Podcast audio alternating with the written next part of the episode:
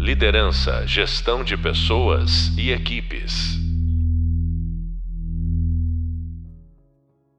Olá, bem-vindos e bem-vindas ao podcast da disciplina Gestão de Pessoas. Eu sou a professora Raquel Delali e no podcast de hoje vamos falar sobre o poder das pequenas vitórias.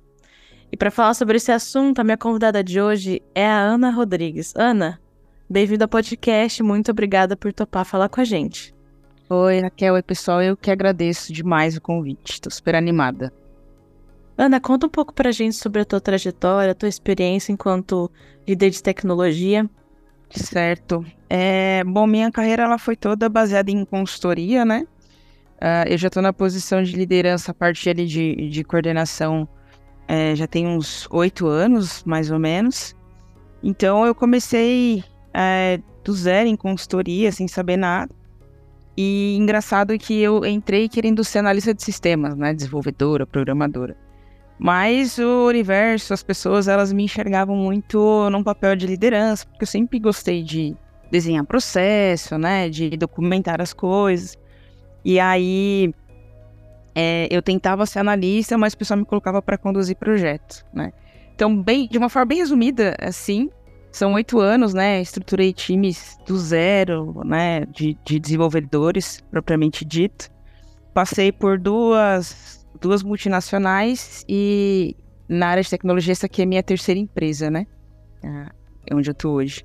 Então, já assumindo o papel de liderança aqui também, recentemente é, eu me tornei líder de líder. Então, acho que é um assunto que a gente é, tem bastante a contribuir, porque é, trabalhar em cima de motivação das pessoas é, é complexo, né? Que é a, uhum. motiva a motivação, eu entendo que ela seja individual de cada um, né? Esse é o meu ponto de vista. As pessoas, elas precisam ter a sua própria motivação e a gente é, abastece, né? A gente contribui ali para que essa motivação seja mantida.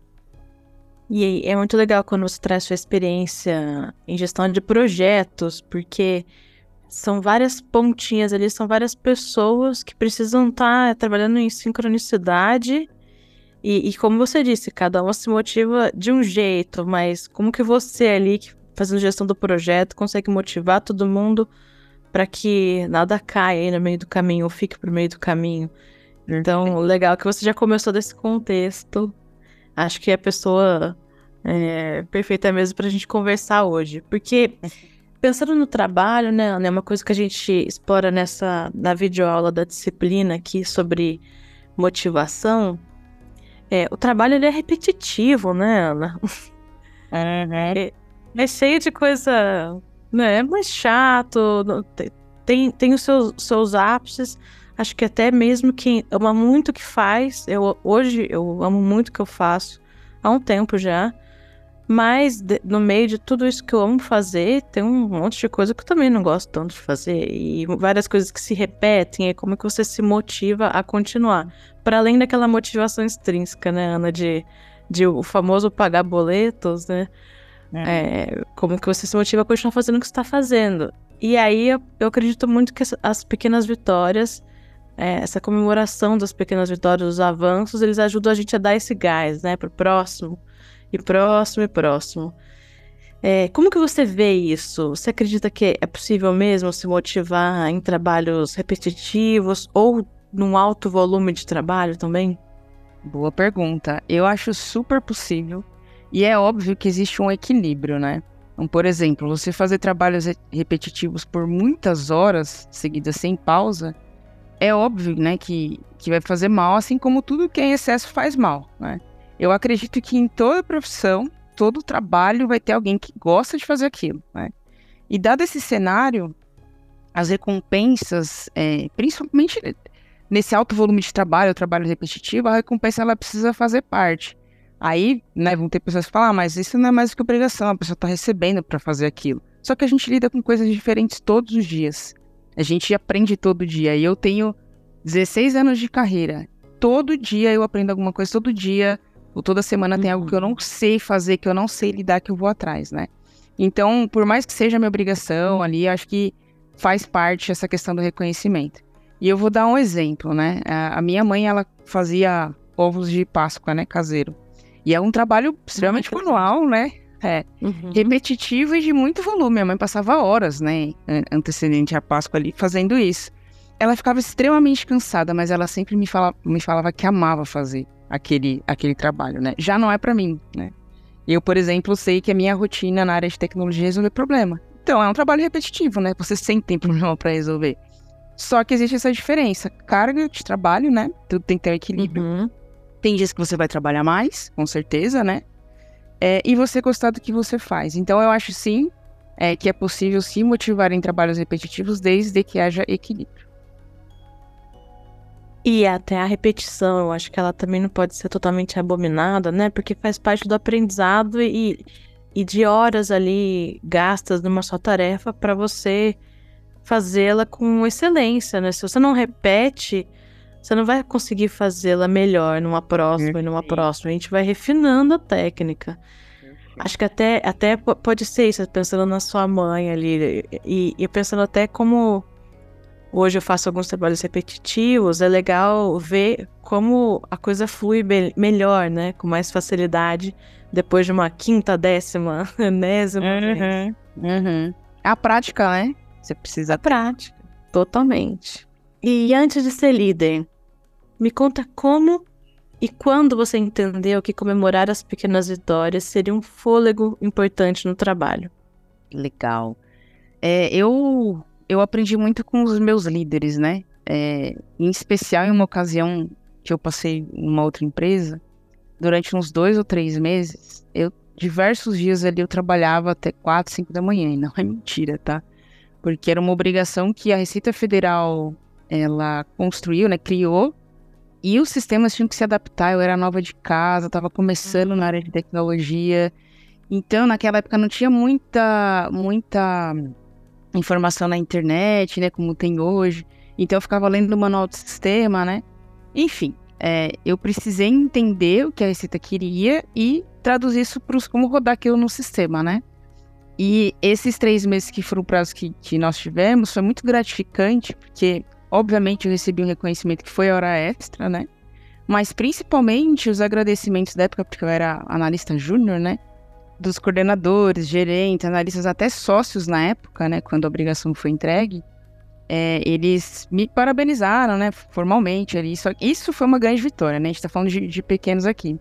Só que ainda assim, em, graças às lideranças que eu tive, as reuniões de equipe, né, era, sempre eram utilizadas para fazer o reconhecimento da equipe como um todo, né? Então mostrar, poxa, a gente conseguiu. E de novo eu caio naquilo, lá, ah, mas não é mais que obrigação, né? Todo mundo sabia que essa era a meta e tal. Mas, gente, a gente sabe como é suado cumprir meta, né? É, por isso acho que ela existe, né? A gente se motiva em cima dela também. Então, assim, acho que antes de eu ser líder foi muito ambiente que eu convivi que contribuiu, né? Então, de onde eu vim me fez ser quem eu sou hoje, eu trago isso. Então, você percebe que é de líder para líder, né? Se a gente toca esse movimento, a gente influencia né, as outras pessoas que um dia vão se tornar líder e, como elas vão estar habituadas nesse ambiente, elas também vão passar isso para frente, né? É, é isso. Embora seja a meta, o trabalho, você pode olhar para isso e pensar, pô, não fez menos que obrigação, era necessidade ali do, do negócio naquele momento. Mas o, o mero reconhecimento de, de, toda a dedicação, de tudo que a pessoa deixa de fazer, do, do esforço extra que ela coloca na execução de uma tarefa, é você reconhecer uma humanidade. Vocês compartilharam uma humanidade, né? É. é. Putz, eu sei o quanto isso te custa você ficar aqui até de madrugada, trabalhando nisso, com muito afinco. Eu reconheço isso em você. Eu acho que isso dá outro brilho, assim, pra, pra uhum. conquista, pro trabalho. E a gente se orgulha muito, faz a gente se orgulhar muito mais, né, Ana, do que a gente faz com as próprias mãos, assim. Pô, eu que fiz, né? Exato. Tem história nisso. Por mim. É, tem história nisso. Mas se você não comemora, passa batido, né? Uhum, com certeza. E, cara, qual o ser humano que não gosta de reconhecimento, né? Exato. É, e, e tem a, o lance, de novo, né? Você falou sobre isso em algum momento aqui. Cada um se motiva de um jeito, é, na tua individualidade, mas dentro, dentro desse, dessa tua colocação, é legal a gente também distinguir que existe a motivação intrínseca e extrínseca. A extrínseca é aquela que a gente mexe, então, com remuneração, com é, o bônus, com reconhecimento material, né? Uhum. A intrínseca é você se conectar pessoalmente com o trabalho. E aí é nisso que a gente, a gente pega a, a questão da comemoração das pequenas vitórias, né? Eu acredito muito nisso. E me conta por que que. Como que você acha que a, a, essa comemoração das pequenas vitórias, né? Esses avanços, como é que isso impacta a motivação e o engajamento? Como que você vê isso no teu time hoje refletido? Certo. Bom, recentemente, né, aqui, é, é, onde a gente está, tem uma meta, né, de projeto, né, uma meta X para cumprir. E no meu time hoje são seis grupos, né, seis squads ali. São seis gerentes, né. É, cinco desses gerentes, eles precisavam fazer uma entrega até agora, dia 30 de setembro. E o que, que eu fiz, né? Cada entrega realizada da, né, do time específico, eu agradecia num grande grupo que a gente tem, né, de engenheiros, todas as, as todos os grupos de trabalho, né, mais de 40 pessoas ali. Então eu fazia uma, uma um reconhecimento formal, desde o do, do gerente até o, o analista, né, é, trazendo uma reflexão dos desafios daquele squad. Qual que foi a diferença aqui? Eu não dei um, eu não fiz um reconhecimento Pessoal, parabéns por mais uma entrega. Mas eu entendi a dor de cada squad e entendi o desafio de cada uma. Então, ou seja, qual que é a sensação se colocar no lugar da pessoa? Pô, ela sabe, né, que dentro da minha squad eu tive esses desafios e a gente conseguiu superar de tal e tal forma. Então, eu trazia uma reflexão em cima daquela, daquele grupo, né, dizendo, eu sei, pô, teve uma baixa no time e ainda assim vocês conseguiram se desdobrar.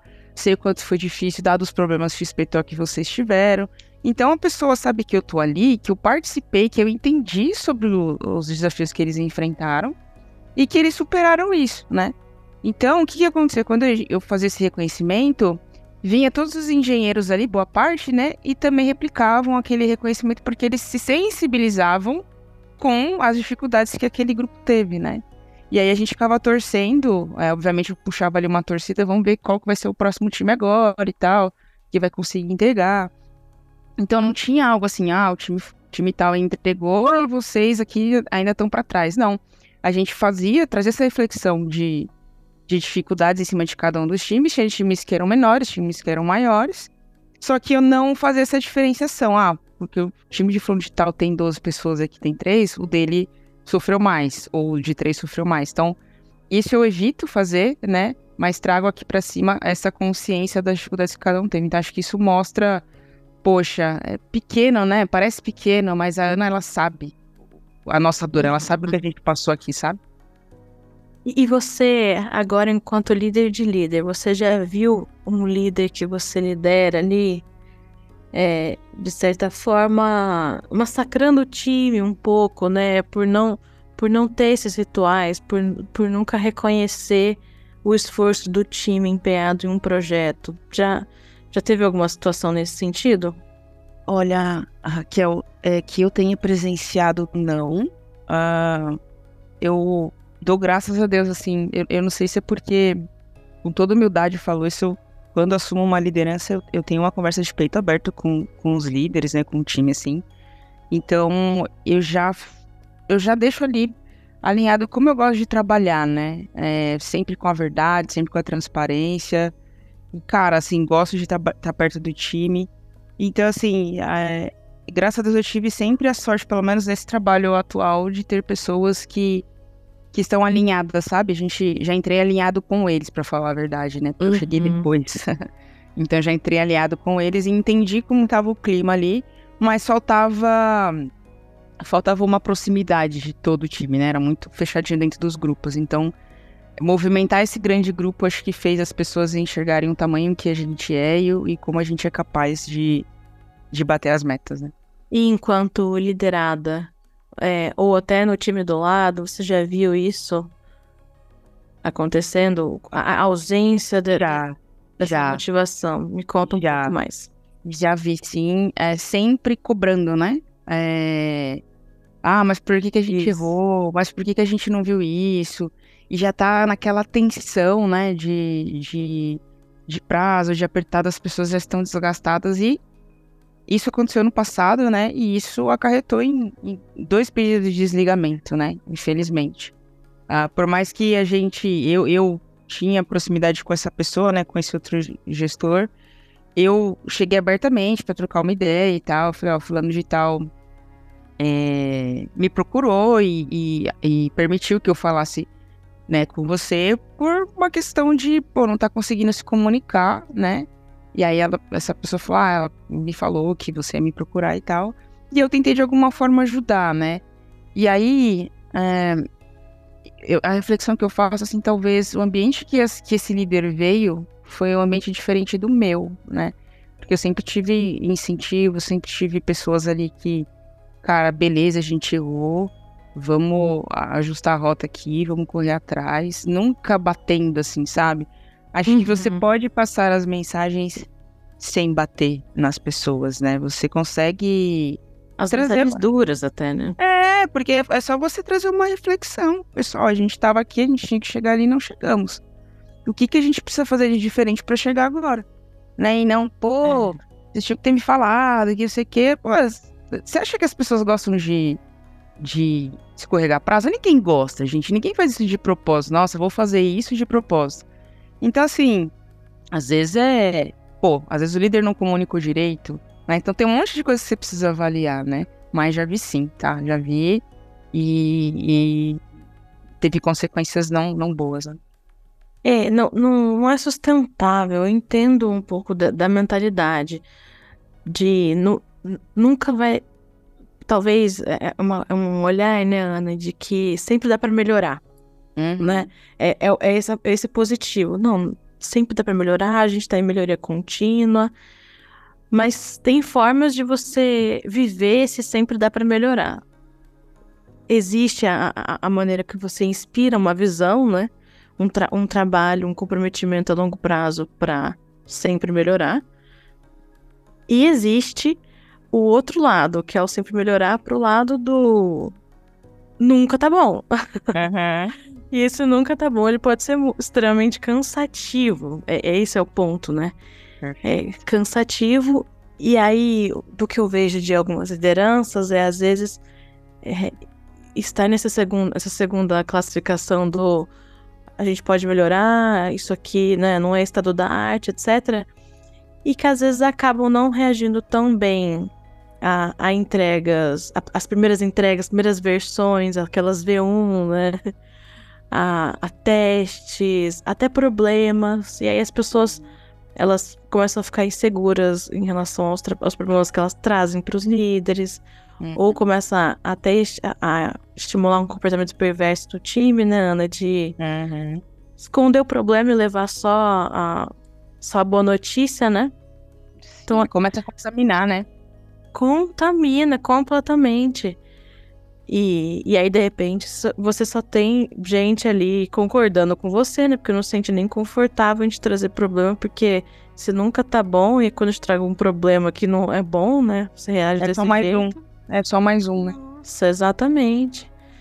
Então, eu, eu entendo, assim, essa visão do que. Essa visão de melhoria contínua, engajada, mas acho que realmente dá para você mexer com isso de outra forma, né? Que as pessoas elas reconheçam a humanidade em você e, e queiram sempre melhorar é por você, né? É pelo uhum. líder ali. O, uhum. o, o, envolvimento com o trabalho, ele é outro, né? Uhum. Com certeza. Quando o líder tá perto, o time se sente mais seguro, né? A gente, a gente acaba sendo motivado por líderes, na verdade, né, Raquel? Se o líder Totalmente. Uhum. cria um ambiente é, hostil, que dúvida que o time vai começar a ser hostil? Quem não é, quem não se identifica, vai sair fora. É porque a gente, a gente, quando tem uma certa maturidade, a gente não se permite em certos ambientes também, né? É isso. Mas é o, o líder que, que conduz o time, né? Tem um, tem um ditado corporativo sobre isso, né? Que as pessoas, elas não deixam as empresas, elas deixam seus líderes. Exato, exatamente. é, a gente vê isso acontecendo, né, Ana? Uhum. Bastante. E me conta um pouco sobre como que você incorporou essas pequenas vitórias nos rituais. Então, esses momentos de, de, de comemoração no time, assim, como que você tem isso nos rituais é, da tua estrutura? Perfeito. Eu vou falar de uma que eu passei anterior aqui, né? Da estrutura que eu tô hoje, mas logo quando eu entrei aqui, tinha um desafio de, de ajudar as pessoas a tirar uma certificação X, né? Algumas certificações. Só que com a correria do trabalho, como que você encaixa isso, né? Como que você mostra valor para a pessoa que ela vai ter que dedicar X tempo da semana dela para tirar uma certificação Y, né? Então, é, dado toda a experiência que eu tive em consultoria, a gente trabalhava muito com gamification, né? É, que gamification, basicamente, as gamificações, você tem ali uma competição a uma entrega séria, né? É, a gente precisa cumprir isso daqui, mas vamos fazer isso ser leve. Então, a, a gamificação, é, a, gente, a gente avisou que iam ter premiações, né? Para os três primeiros, sendo o primeiro Legal. uma premiação diferente do segundo, que é diferente do terceiro, né? E a gente media isso semanalmente, existia uma forma, né, de medir. Então a gente media e a gente divulgava. Então passou a ser uma competição saudável que gerou engajamento no time. Porque uma semana um tava na frente, na outra semana tava o outro, e tinha o, o meu líder na época, ele tava em primeiro lugar que todo mundo. Então o pessoal, pô, não acredito, o líder, que vergonha, que o cara, né, tá na minha frente. Então o pessoal se empenhava para passar. Então isso uniu muitas pessoas e a gente fez um grande encontro presencial, onde a gente presenteou todo mundo com um livro. É, nós, eu, o meu líder na época e, e nós gerentes, a gente se reuniu para comprar esse livro, né, dividir, é, do nosso bolso mesmo. Então todo mundo que participou ganhou um livro. E aí a gente foi pro ranking ali do primeiro, segundo, terceiro lugar e fizemos sorteios. Ou seja, de, uma, de um resultado, a gente teve resultado acima disso, a gente criou um evento para fazer a interação das pessoas. Que né? legal. Sim. É, esse, esse foi um. E um que é bem, bem básico é a cerimônia do Scrum, que é a retrospectiva, né? É, quando era presencial, é, na época que, que a gente exercia muito isso, né, de forma presencial, ao final de cada retrospectiva a gente fazia um exercício de reconhecimento, né, de uma pessoa. Então eu levava é, saco de bombom, né, tanto do ao leite quanto do chocolate branco, né, para agradar os dois, os dois gostos, né. Então a gente Uhum. fazia um reconhecimento dessas de uma pessoa, sempre uma pessoa, né, é, com o chocolate e o porquê que você estava reconhecendo ela. Você explicava o motivo ali. E a gente fez uma, de uma forma com que a pessoa pudesse ser escolhida somente uma vez, pra gente evitar a tal da panelinha, né? Então, como o time todo já estava engajado, né? Já tinha ali. Por mais que fosse pouca interação, a gente fazia esse reconhecimento e era uma forma de não passar ninguém. Ni- Todo mundo era, no final do dia, era reconhecido por alguma coisa, sabe? Mas um Então- gatilho super interessante, hein, Ana? Que é de competitividade. Sim, total. E funciona, né? Porque as pessoas gostam, né? Ela estava adquirindo conhecimento que vai ficar com ela, né? É, mais o, o incentivo ali da competição, da gente brincar, distrair um pouco ao longo do dia. E as premiações também, né? Muito bom. Eu acho que dá pra. Às vezes não precisa ser tão difícil, né? Uma competição, a- naquele projeto que você vai precisar dar um, dar um gás, um reconhecimento que vezes não vai custar caro, né? Mas o gatilho da competição, ele é muito bom em, em culturas assim, né? Em culturas competitivas, de pessoas engajadas, funciona bastante. Sim. Até que quem não é engajado às vezes entra, viu? Tá lá, ah, não vou participar. É. Ah, não, quero participar. Aham. Muito bom. Ana, e te ouvindo, eu fiquei curiosa para entender um, um pouco mais sobre o aspecto individual da coisa. É, como que você em- tem engajado as- os teus liderados, lideradas por aí, num processo de desenvolvimento individual mesmo? É, para elas, como, como você tem engajado elas num- nesse processo em que você identifica gaps e oportunidades de melhoria em cada uma dessas pessoas e para elas se engajarem em melhorar por conta também, né? Porque a gente esbarra sempre na, na vontade do outro de melhorar. Como que você tem olhado para esse engajamento individual? Cara, aí, aí tá um grande desafio e para as pessoas que querem ser líderes que estão ouvindo aqui, né, tem esse uhum. papel. Uhum. Cara, o engajamento individual acho que para mim é o mais desafiante, né? Como eu falei lá no começo, a motivação acho que vem de cada um. Sim. Mas como que você faz com que a pessoa se mantenha ali, né? E eu falei também no começo muito jogo aberto, né? Que eu, que eu sempre tive.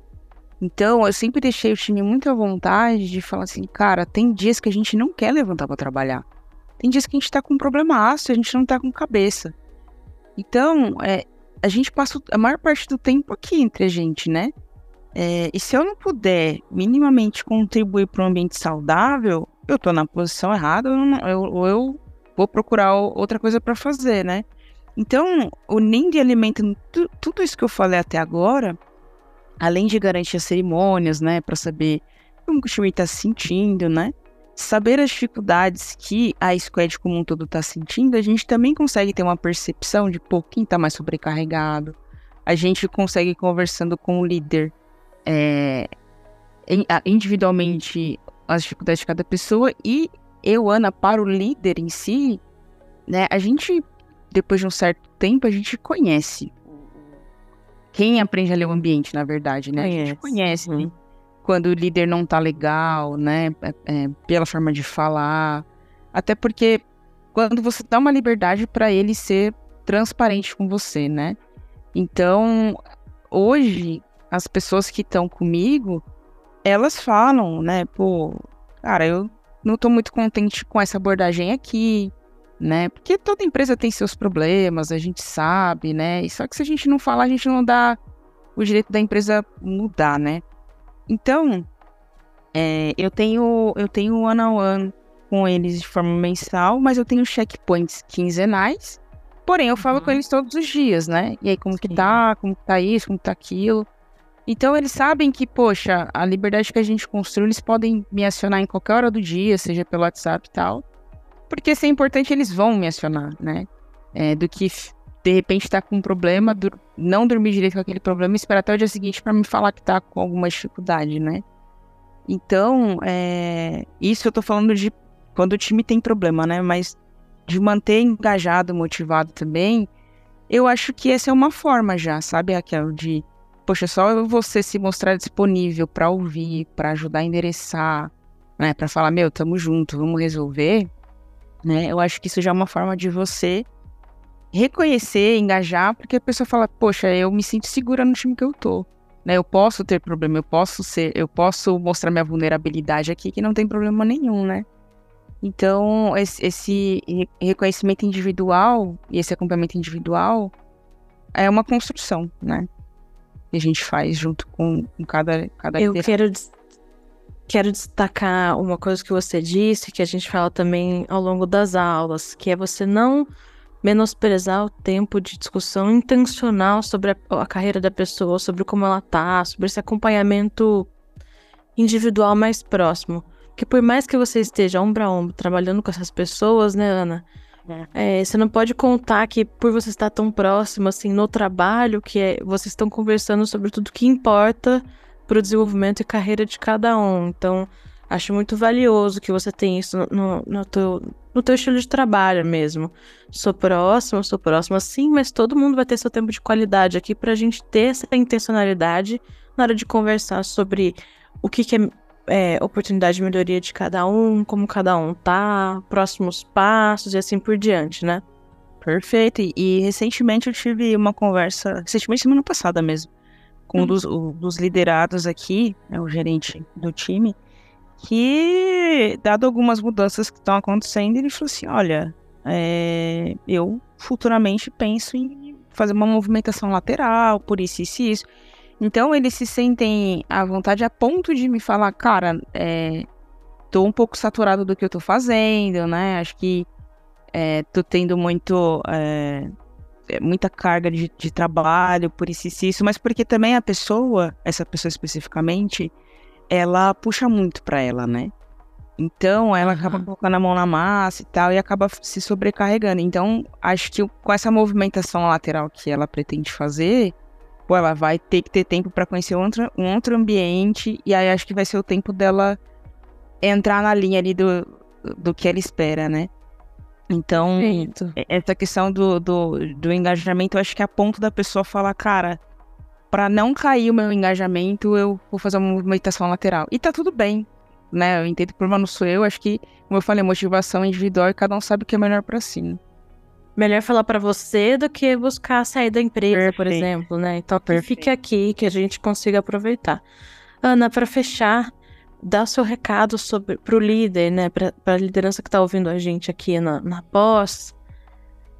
Como que ela começa a implementar essa cultura de comemorar as pequenas vitórias, de melhorar o engajamento do time de maneira intencional a partir de hoje?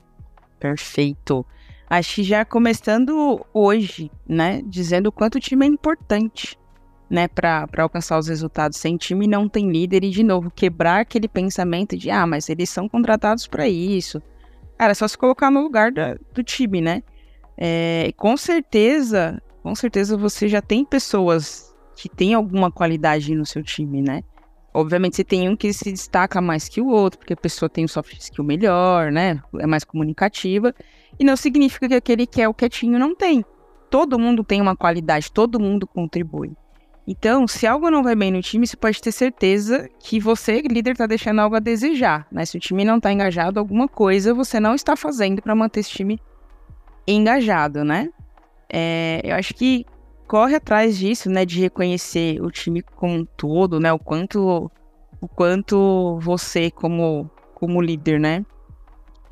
reconhece o papel de cada um, a importância da squad. E ter humildade também para você reconhecer em você mesmo onde você tá errando e como você quer consertar isso. Eu faço isso com o time. Pessoal, é, eu sou ser humano, estou numa posição de liderança, porque tive é, é, uma, uma, uma ba- uma bagagem para estar aqui hoje, é, e eu tenho feito o meu melhor aqui para acertar com vocês. Em algum momento pode ser que eu não acerte, né? É, mas estou aqui para fazer esse reconhecimento e abrir essa porta aí com vocês para Super importante. é, então assim, é, você já reconhecendo, você aproxima o time de você, né? E se mostrando vulnerável também, né? Então, se tem, se tem aquela linha de, de respeito que as pessoas vão ter com você, porque você vai.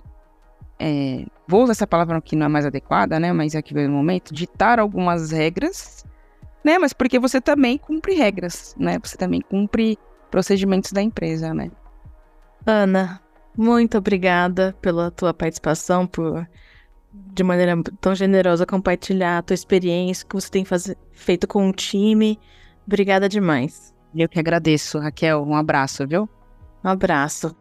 E esse foi o podcast O Poder das Pequenas Vitórias, com a professora Raquel Delali e Ana Rodrigues. Lembrando que toda essa conversa é ampliada no Hub Visual e Leitura, com todas as referências da nossa disciplina. Obrigada pela atenção até aqui. E no próximo podcast vamos conversar sobre a rotatividade, ou melhor, o turnover. Até a próxima.